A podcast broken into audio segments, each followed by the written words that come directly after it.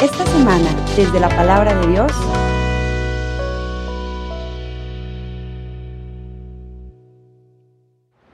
Los padres de Jesús solían ir cada año a Jerusalén para las festividades de la Pascua. Cuando el niño cumplió 12 años fueron a la fiesta según la costumbre. Pasados aquellos días se volvieron, pero el niño Jesús se quedó en Jerusalén sin que sus padres lo supieran. Creyendo que iba en la caravana, hicieron un día de camino. Entonces lo buscaron y al no encontrarlo, regresaron a Jerusalén en su busca. Al tercer día lo encontraron en el templo, sentado en medio de los doctores, escuchándolos y haciéndoles preguntas. Todos los que lo oían se admiraban de su inteligencia y de sus respuestas. Al verlo, sus padres se quedaron atónitos y su madre le dijo, Hijo mío, ¿por qué te has portado así con nosotros? Tu padre y yo te hemos estado buscando llenos de angustia.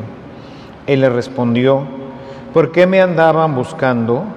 ¿No sabían que debo ocuparme en las cosas de mi padre? Ellos no entendieron la respuesta que les dio. Entonces volvió con ellos a Nazaret y siguió sujeto a su autoridad. Su madre conservaba en su corazón todas aquellas cosas. Jesús iba creciendo en sabiduría, en estatura y en el favor de Dios y de los hombres.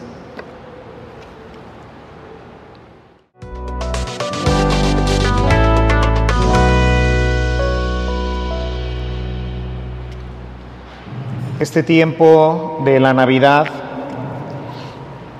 un tiempo eh, generalmente que vivimos en familia de diferentes maneras, pero generalmente es una invitación, empezando desde el día de la Navidad, en el que normalmente nos reunimos hermanos, papás, etcétera, y como que es también un tiempo que la sociedad civil pues ha organizado para tener un poco más de descanso, los chicos descansan en las escuelas, en algunas empresas pues también días también para descansar, si no todos, pues sí, al menos este fin de semana o estos días intermedios generalmente también los podemos disfrutar en familia. Y bueno, pues esta es una de las razones por las que se ha puesto este, esta fiesta de la Sagrada Familia en esto que se llama la octava de Navidad. Y entonces hoy nos podemos poner a reflexionar un poco sobre el tema de la familia. Es un tema sumamente amplio. Entonces quisiera solamente pues presentarles dos de muchos de los pilares, de muchos de los elementos que forman parte de la estructura de una familia que quiere verdaderamente, pues por un lado, ser feliz interiormente al interior de la familia, que cada uno de los miembros sean felices, pero al mismo tiempo también cumplir con la misión que Dios le ha encomendado a la familia dentro de la sociedad. Y bueno, pues quisiera eh, iniciar un poquito con la primera lectura Hoy hemos escuchado una lectura que eh, está tomada del eclesiástico, que eh, nos refiere básicamente al cuarto mandamiento. El cuarto mandamiento que pues conocemos todos perfectamente desde pequeños, ¿no? Cuando fuimos al catecismo, honrarás a tu padre y a tu madre. Sin embargo, bueno, pues ¿a qué se refiere esto? ¿Qué es lo que nos presenta este texto de, eh, del cuarto mandamiento. Lo primero que quisiera referir es que es tan importante que lo vamos a ver incluso en el Nuevo Testamento. Jesús lo menciona, pero San Pablo sobre todo lo menciona en su carta a los Efesios en el capítulo 6, en donde él menciona lo siguiente, es el único mandamiento que en sí mismo contiene una promesa, dice el texto para que te vaya bien y tus días se alarguen sobre la tierra. O sea, quien cumple el cuarto mandamiento recibe automáticamente esta promesa, dice, para que te vaya bien en todos tus días y para que se alargue tu vida en la tierra. Sin embargo, quisiera regresar un poquito sobre este, sobre este texto y aunque es un texto que ojalá y en casa lo pudiéramos eh, reflexionar un poco más, capítulo 3, del el eclesiástico, eh, básicamente los primeros 15 versículos, pero quisiera referir solamente cuatro de ellos, que están básicamente unidos. El primero es el versículo 3 y el versículo 4 dice, el que honra a su padre alcanza el perdón de sus pecados y el que respeta a su madre amontona tesoros. El que honra a su padre recibirá alegría de sus hijos y cuando ore será escuchado. Vean el, el tema que me parece interesante, sobre todo porque hoy me parece, bueno, lo que alcanzo a ver desde los chicos hasta los más grandes es que ya no hay mucho respeto de los hijos hacia los padres. Sabemos cómo hoy pues les gritan. Eh, les comentaba recientemente cómo eh, pues hasta les pegan, ¿verdad? Los papás hoy no, no, sé, realmente ahí es complicado saber qué, qué pasa en esta nueva generación pero recientemente en una tienda, les comentaba en estos días, un niño estaba, o sea, la mamá le estaba comprando al niño un juguete, era un carrito, pero el niño estaba aferrado en que quería dos carritos y no estaban baratos los carritos. Y le decía a la mamá, no, no, no, te voy a comprar nada más uno. El huerco este tendría quizás seis o siete años el niño, le hacía un berrinche terrible y hasta le daba de patadas y con una bolsa que traía en la mano de algo que había comprado anteriormente, le pegaba a su mamá diciéndole, quiero dos carritos. Finalmente le compró dos carritos. En cierta forma, una parte de la culpa pues la tienen los papás que son demasiado permisivos, o sea, les permiten todos de chiquitos y entonces pues el niño crece y como nunca es reprimido, como nunca se le, pues nunca experimenta las consecuencias de golpear a su papá, a su mamá, de hablarles de una mala manera, pues entonces así crecemos y así nos vamos formando y finalmente cuando somos más grandes o cuando son más grandes, pues tienen hasta esas situaciones de hablarles mal a los padres, de decirles malas palabras, de, la, de dejarlos hablando, de no obedecer, en fin. Hoy veo esta situación que luego pues se refleja, como saben, pues tengo un colegio, ¿verdad? Que eh, nos refleja también esta misma situación, pero con las maestras, ¿no? Entonces, este es un mandamiento bien importante, honrar al padre y a la madre. Y esto pues es algo que ustedes papás tienen que desde pequeños ir inculcando a sus hijos. Yo ni, ni siquiera imaginar ni pasarme por la mente que yo pudiera levantarle la voz a mi mamá. Ya no digan decirle alguna cosa. Porque un bofetón no esperaba ni un segundo, ¿verdad? Y la frase de mi papá, ya te he dicho que así no se le habla a tu mamá. Y como uno pues es bastante inteligente, con uno basta, ¿verdad? Después pues uno entendía que efectivamente así no se le habla a la mamá desde chiquito. Crecimos y obviamente pues todo esto va acendrándose en el corazón de los chicos o se va acendrando en nuestro corazón y pues obviamente vamos aprendiendo a honrar y a respetar. Es decir, es algo que también se aprende. Recuerden, papás, una máxima que me parece muy importante, que es, eh, esta tomada del, del Salmo 51 en el verso 5, dice, pecador me concibió mi madre. De manera que desde chiquitos tenemos pues esta lucha interna, como dirá más adelante San Pablo en su carta a los romanos, con el pecado que nos empuja a hacer lo que no queremos. O sea, por decirlo de alguna manera, desde pequeñitos traemos esta, este problema del egoísmo, de la envidia, de la soberbia, etcétera. Todo esto que va impactando gravemente nuestra relación con los demás. Y estas promesas, esto que nos dice hoy el Señor, pues creo que tendría que ser una gran motivación para los niños, pero los niños, los que me están escuchando, no entienden bien esto que estoy diciendo, porque entramos un poquito a, temas más profundos, ¿verdad? Quizás los muchachos más grandes puedan irme comprendiendo mejor.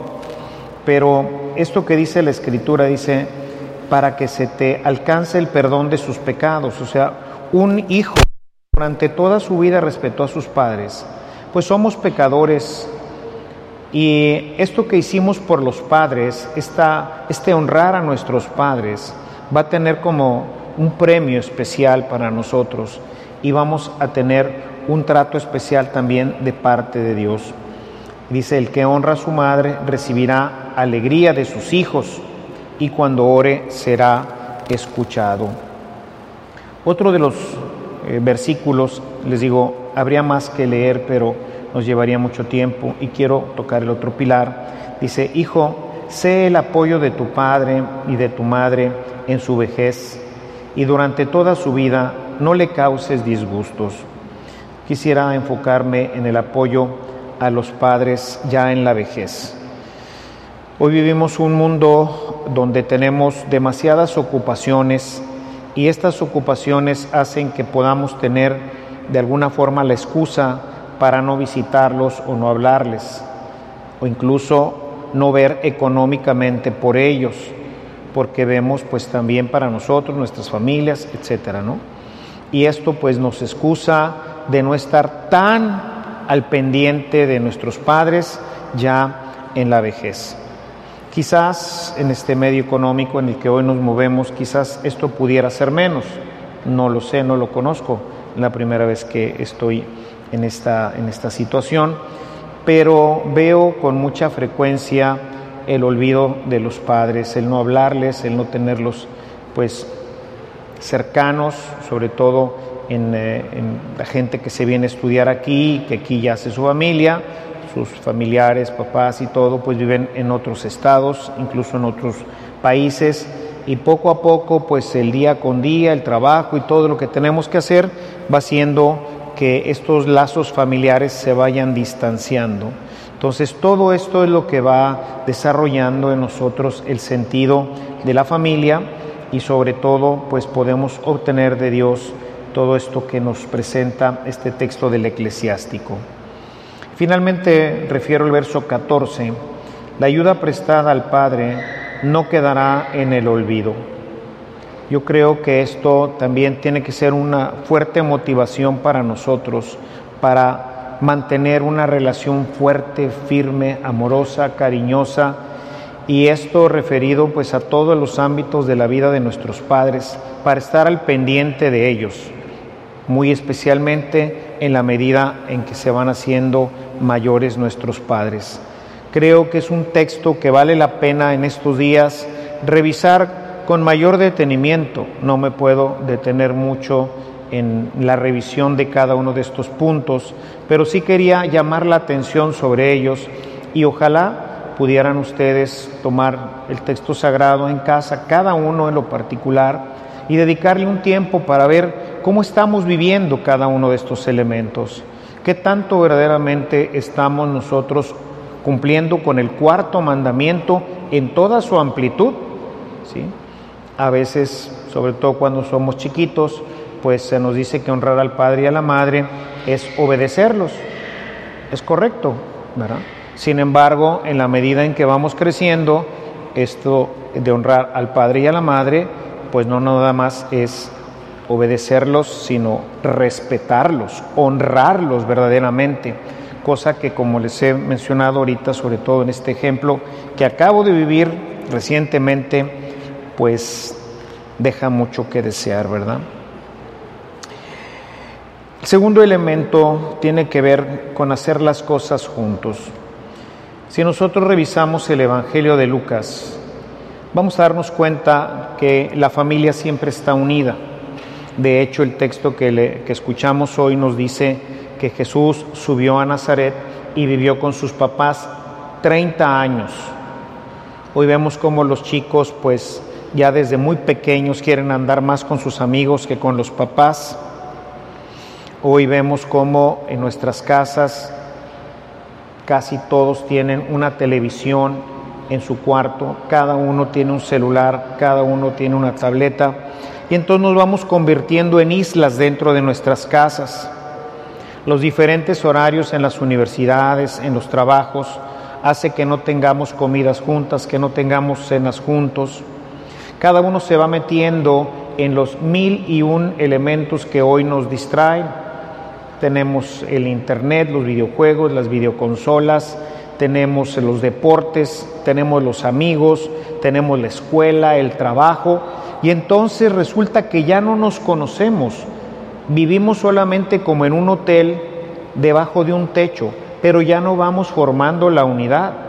Y esto empieza desde los esposos, que van perdiendo esa relación porque o estamos pues muy ocupados en el trabajo o estamos pues viendo una película o las series, llegamos a la casa, no platicamos, nos ponemos a ver la televisión, no tenemos tiempo para los muchachos, los muchachos no tienen tiempo para nosotros, no conocemos a nuestros hijos, los hijos no nos conocen a nosotros, vivimos, vean, un mundo de distanciamiento terrible, ¿verdad? Y luego por eso, pues la raza anda buscando información en, otros, en otras partes, sobre todo los chicos, ¿verdad? Pensemos en el, en el tema de la vida sexual, que pues hoy habría que empezarles a hablar muchísimo antes de lo que era en nuestros tiempos, ¿no? O sea, hoy requiere de parte de los padres una atención muy importante a formar la unidad, a formar la familia, para que vivamos realmente unidos. Los esposos recuerden que ya no son dos, sino realmente solamente uno, ¿verdad? Que necesitan trabajar en esa unidad. No se da de manera natural, mucho menos hoy, en donde uno de los objetivos del enemigo y de toda esta sociedad permisiva en que hoy vivimos es distanciar a la pareja y desde ahí distanciar a los hijos y romper la unidad familiar, porque la familia es el centro de la sociedad es lo que le da sentido a cualquier organización y a cualquier sociedad, incluyendo la, la, iglesia. Los chavos no quieren ya venir a misa o al menos no quieren venir con los papás. Conforme vamos siendo más grandes, pues con la novia, con el novio o solos, aparte. Y vamos perdiendo la unidad. Jesús nos dice en el capítulo 17 del del Evangelio de, San Juan para que todos sean uno. Y esto pues tenemos que trabajarlo en nuestras casas. Y esta unidad es lo que nos va a ayudar a estar al pendiente de los muchachos. No tengo que extenderme demasiado en esto. Ustedes, padres de familia, saben la complejidad que hoy enfrentan los muchachos en cuanto a la cantidad de información que reciben a través de las redes sociales e incluso a través de las escuelas, en donde la ideología de género y otras tantas cosas se van manejando ya a nivel sistemático dentro de las mismas escuelas. Si no tenemos esta unidad, si no platicamos juntos, pues entonces va a ser muy difícil que ellos tengan la visión, la opinión de alguien que ya vivió, de alguien que realmente los ama y que quiere realmente lo mejor para ellos. Porque la gente hoy de las escuelas en realidad se han convertido todos en catedráticos, no en maestros. No les interesa el bien ni el crecimiento de los chicos, sino simplemente son catedráticos que están pues a sueldo para recibir pues una remuneración económica pero no les interesa los problemas que hay en casa o los problemas que los mismos muchachos en un momento dado puedan tener. En este sentido es muy importante que ustedes, papás, se informen cada vez más y conozcan más el mundo de sus hijos. es un mundo que no es el nuestro, que no fue el nuestro. Nos metemos en, en los negocios, nos metemos en un montón de cosas, pero los chavos andan en otro canal, completamente distinto a lo que nosotros estamos pensando. Ellos viven una realidad muy diferente a la de nosotros los adultos, pero mucho, muy diferente. Empezando porque ellos nacieron con un celular ya en la mano. El niño no sabe todavía ni las letras, pero sabe exactamente en dónde están ubicadas en el celular o en la computadora para poder poner el password y entrar a sus juegos y entrar a las computadoras y no saben leer, no conocen los números, pero pueden hacer esto. Así nacieron, desde pequeñitos, como dicen hoy, traen otro chip. No, todos somos iguales, o sea, esta nueva generación no trae nada diferente en el cerebro.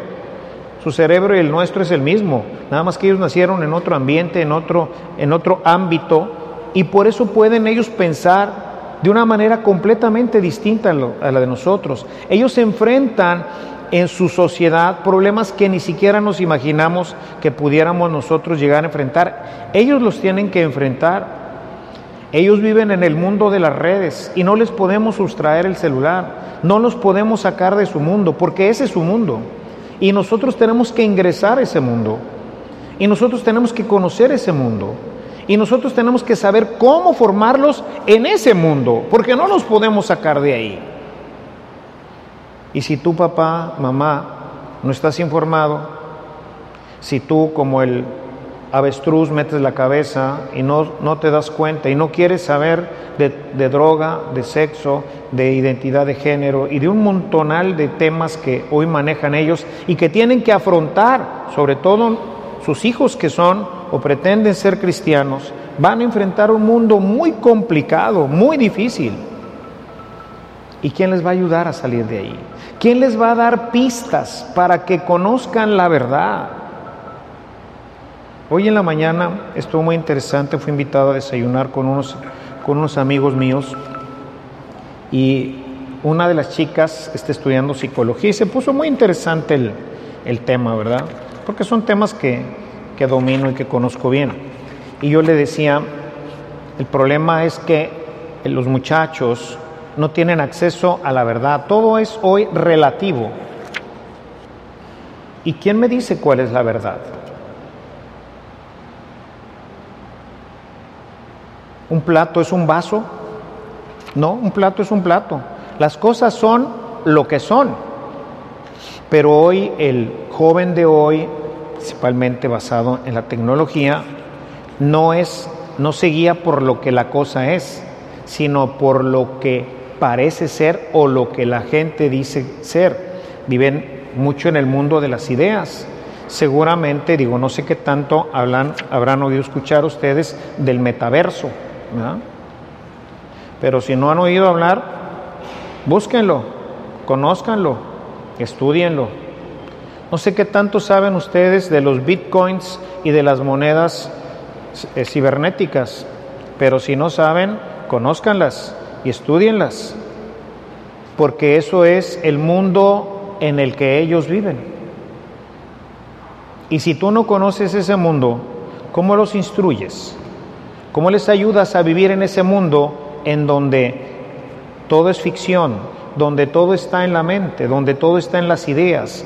En el metaverso ellos crearán sus propias identidades y vivirán en mundos aparte del que nosotros conocemos.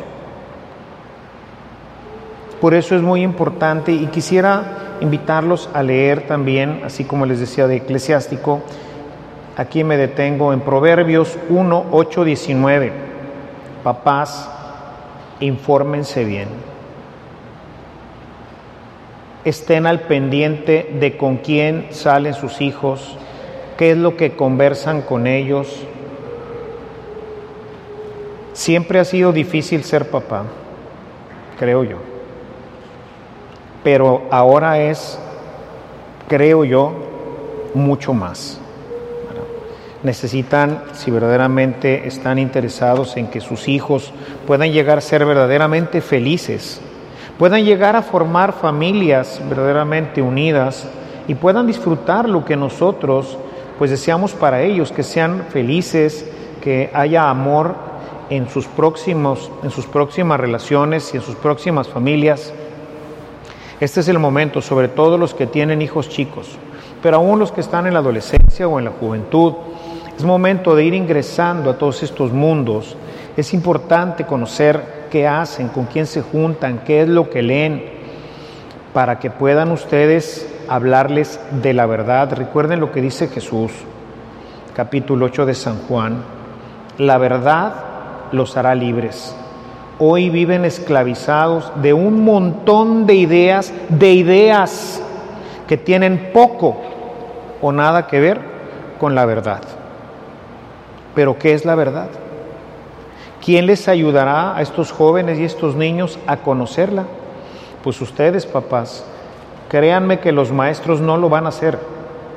Si ustedes como padres de familia no instruyen a sus hijos en la verdad, no solamente del Evangelio, sino de la vida, de lo que hace que un hombre o una mujer pueda realmente llegar a ser feliz, Van a crear sus propios mundos de felicidad en donde vivirán como hongos apartados de todo, viviendo en ese metaverso que ya es una realidad hoy y el cual los convertirá en auténticos hongos, islas solitarias en el cual no encontrarán absolutamente la felicidad que Dios nos propone.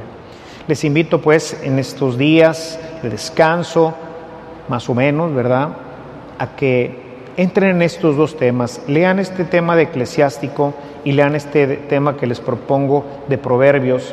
Estoy seguro que esto les abrirá un poquito el campo como para ver por dónde empezar a navegar y cómo empezarnos a relacionar como familia, tanto como padres e hijos, en la ya los padres grandes o los hijos chiquitos, en fin, creo que hay mucho, mucho que trabajar en esto y no nos damos la oportunidad porque el mundo nos lleva correteados, ¿verdad? Empujados por el trabajo, los negocios y tantas cosas que no alcanzamos a darnos cuenta de dónde estamos hoy parados, que de veras yo pues de alguna forma doy gracias de no tener este, esta complejidad como ustedes papás, ¿verdad?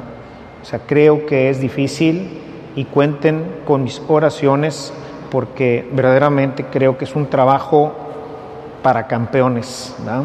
Dios les permita llegar a vivir esta, esta experiencia de ver triunfar a sus hijos, no solamente en Harvard o en Yale o en alguna otra universidad, sino verlos verdaderamente triunfadores en la vida, construyendo familias estables, en donde ellos sean felices, en donde lleguen a conocer realmente el amor.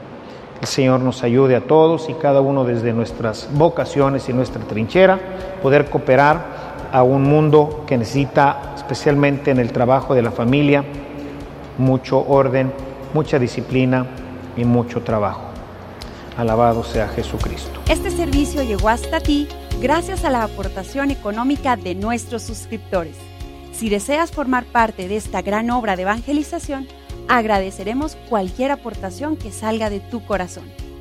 También te invitamos a visitar nuestro centro de evangelización en línea, en donde encontrarás de forma gratuita una diversidad de material para tu crecimiento espiritual o el de tus grupos apostólicos.